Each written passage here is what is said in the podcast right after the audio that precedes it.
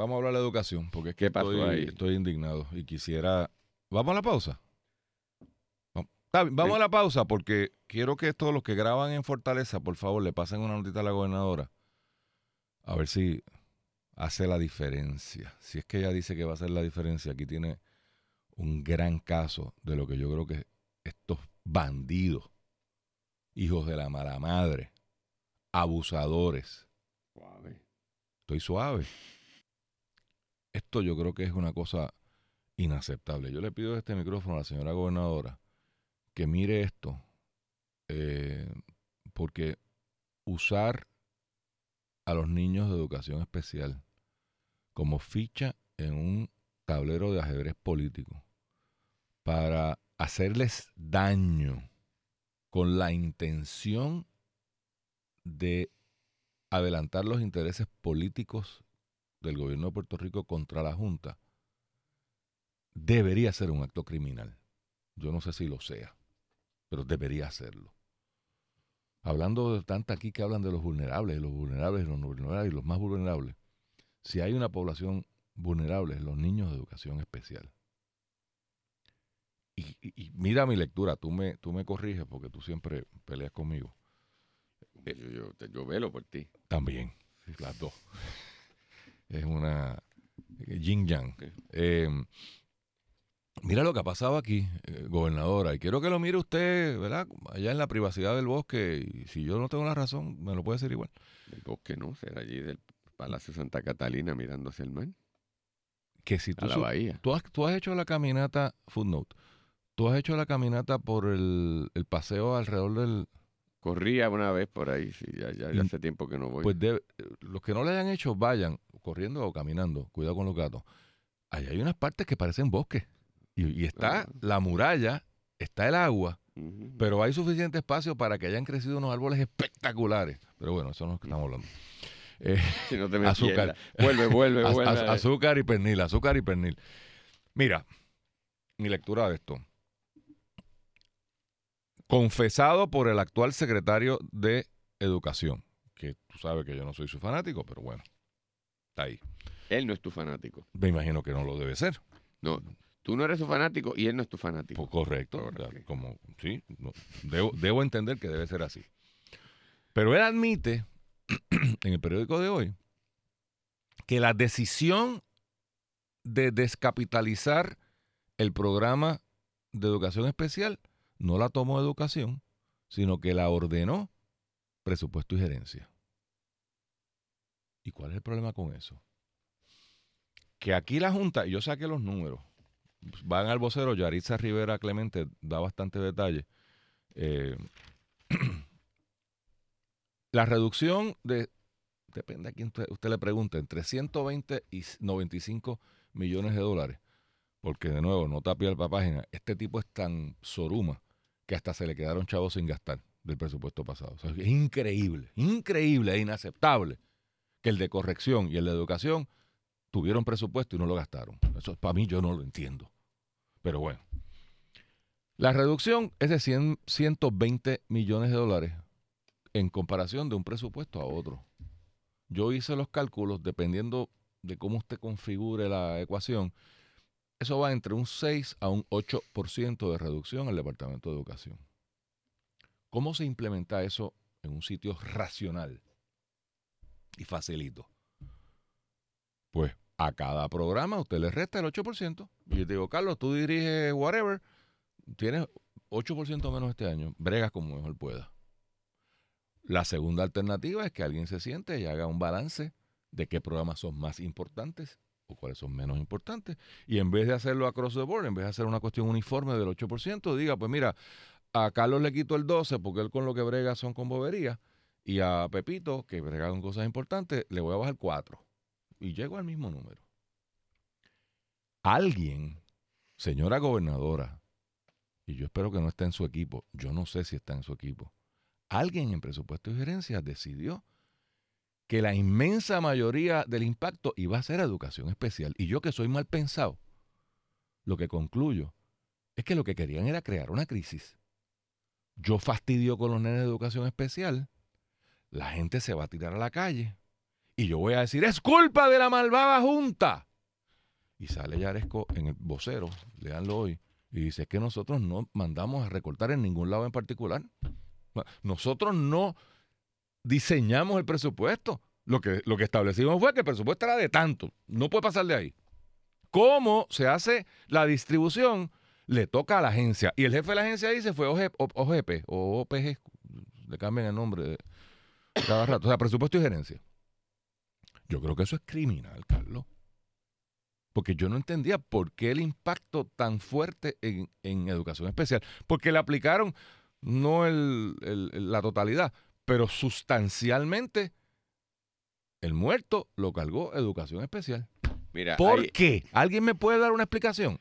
Hay dos aspectos que quiero tocar sobre eso. Primero, el tuyo, que yo creo, Luis, que lo que está surgiendo de aquí es que la administración de Ricardo Rosselló, en estas disputas que tenía con la Junta, uno se está percatando que la Junta tenía razón en muchas de las cosas, que estabas diciendo. Tal vez había unas concepciones filosóficas, ¿verdad? De diferencias que uno pudiera. La Junta está demasiado, ¿verdad? Eh, agresiva. agresiva y pues no, está viéndolo nada más en cifras, no en la realidad humana, ni en la realidad de una dinámica gubernamental política. Pero por otro lado, lo que está surgiendo, Luis, es que eh, tenían razón que esta gente confeccionaba los presupuestos y enviaba este, unas cosas desinformadas, en primer lugar. Y en segundo lugar, claramente intencional, eh, mal hecha que es lo que parece abundar aquí. Que por eso te estoy dando la razón, que, en este caso es, una cosa eh, en extremo preocupante. Es decir, a sabiendas estaban haciendo cosas incorrectas. Porque había unas cosas de, había unas cosas de torpeza que no tenían, lo hacían chapuceramente, no administraban bien y por eso, había sobrante. Y otra cosa es que intencionalmente... Tú fastidias a los eh, eh, estaban en esto no solamente y en otro, estaban este, supliendo cosas a sabiendas incorrectas o, mal estructuradas a plena conciencia. Pero Carlos, eso es información supliendo. Yo te estoy hablando de efecto práctico de tú destruirle la, vida a esos niños. Bueno, ahora, voy con es criminal. ahora, puede que sí. Y ahí te, traigo esta preocupación que me han comunicado y tú tienes eh, mucho conocimiento de estas cosas, pues lo, vives día a día y, conoces muchos de los que han estado aquí en este en estos esfuerzos. Pero estamos ahí eh, los dos en la misma preocupación de cómo esta administración de Rosselló manejaba estas cosas. Eh, realmente es irresponsable y en algunos casos temerario. Ahora, una de las, pues te traigo esto porque una de las ventajas que uno tiene de ser profesor, y sobre todo en Derecho, es que tú tienes una cantidad de estudiantes talentosos de todos los trasfondos. Entonces da la, casualidad de que una de las discusiones que nosotros tuvimos una vez, yo, yo decía, Luis, pero ¿qué pasa con, ¿verdad? Con esta área de educación especial que tanto dinero se pone, tanto se habla y nunca se acaba de hacer nada. Este, pues no es mejor dárselo a los papás, ¿te acuerdas? Que yo una vez te lo mencioné. Y vino uno de los grupos de estudiantes que están metidos en esta, en esta, área de disciplina y tienen destreza en esto. Me dice, eh, profesor, yo quería hablar con usted porque esto es más complejo de lo que me dice. O sea, y no todos los que están del lado reclamando de los de los niños. Y la, me dice, ahí hay unos intereses creados, hay unos buscones, hay una gente que utilizan esto para unos intereses que no es el mejor de la cosa y, la cosa es mucho más complicada. Y ahí hay unos abusos y mal uso de dinero público. Entonces, yo no sé, Luis, si aquí también como está la vertiente y la irresponsabilidad que acabamos de discutir, pues puede que eso simplemente lo explique. O si no había realmente una preocupación genuina, espérate, aquí también hay un relajo y hay que cortarlo. Pero si hubiese sido así, había que ir de frente y decirlo. Lo que no sé si el costo político es tan grande que denunciar a esta gente, que, que algunos de ellos tienen unos accesos y unos, y unos poderíos, pues es un riesgo político. ¿O tú no crees que esa... Que, aunque entiendes el problema, eso no es lo que estaba no, aquí. Déjame, déjame, no discrepar, déjame dar otra, otra. Totalmente de acuerdo con lo que te dijeron tus estudiantes. Y lo he visto con mis ojitos. No me lo han contado. Pero lo que pasa es que si se va a atender ese problema, se atiende el problema. No se atiende cogiendo el recorte completo y aplicándolo. O sea, reestructuraron algo en, ese, en esos programas. Pusieron controles más estrictos en cómo se asignan los fondos. Eh, miraron el tema en detalle para ver por qué. Mira, en Estados Unidos la filosofía de educación especial es que el objetivo debe ser integración. El objetivo debe ser que los niños, porque se les detecta alguna condición, y no estoy hablando de condiciones ya grandes, sino hay un rezago, hay, se les atiende de manera especial con el objetivo de que regresen a la corriente regular. Eso no es el caso en Puerto Rico. Pero me dicen que hay, hasta padres, yo no sé si es verdad, que no quieren ni que eso ocurra y quieren mantenerlo en un sesgo.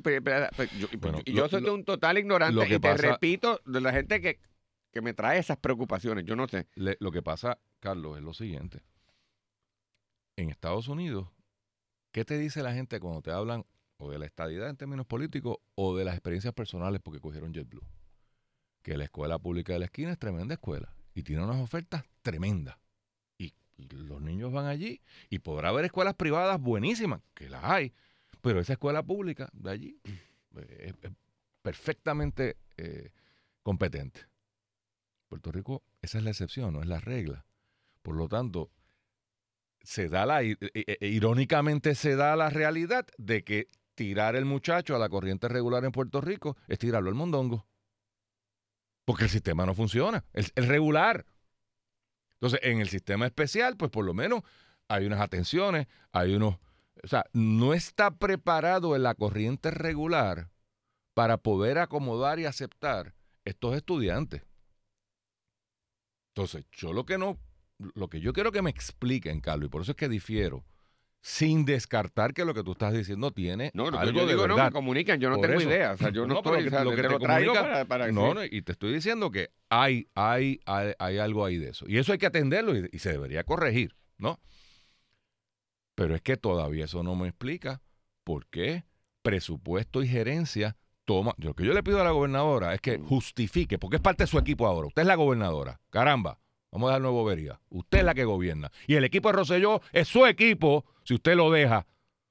Yo me estoy saltando con la vaina de tu nuevo gobierno. Es el mismo gobierno. Meta mano. Distíngase. Oye, ¿por qué presupuesto y gerencia toma una decisión sobre educación sin consultar con educación? Porque lo dice el secretario de educación.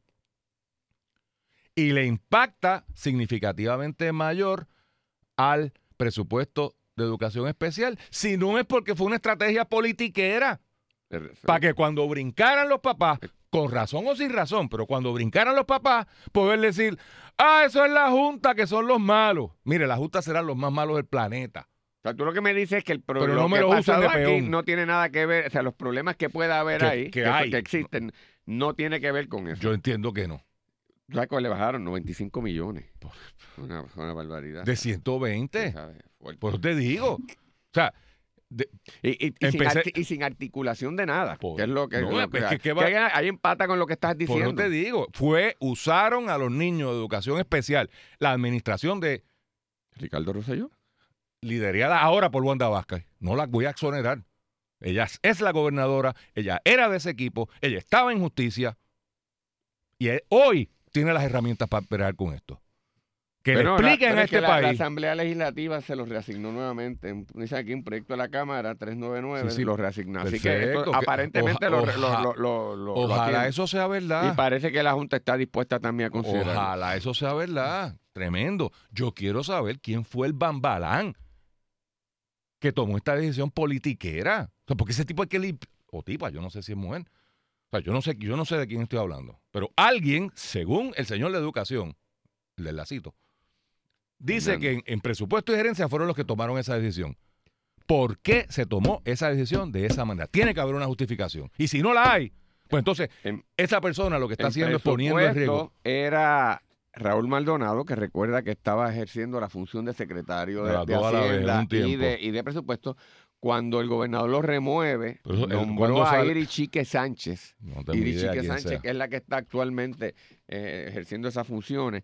Y eso fue para el presupuesto que se aprobó antes de las, de las huelgas y las cosas Pero y las que protestas. todo este revolú fue coetáneo. Por eso que O tiene sea, que que yo no sé quién, quién uno de estaba. estos dos Uno de esos era, dos era lo que estaba, tendría, ¿verdad? Y alguna podrían explicar esto mejor, pero ahí están las preocupaciones serias.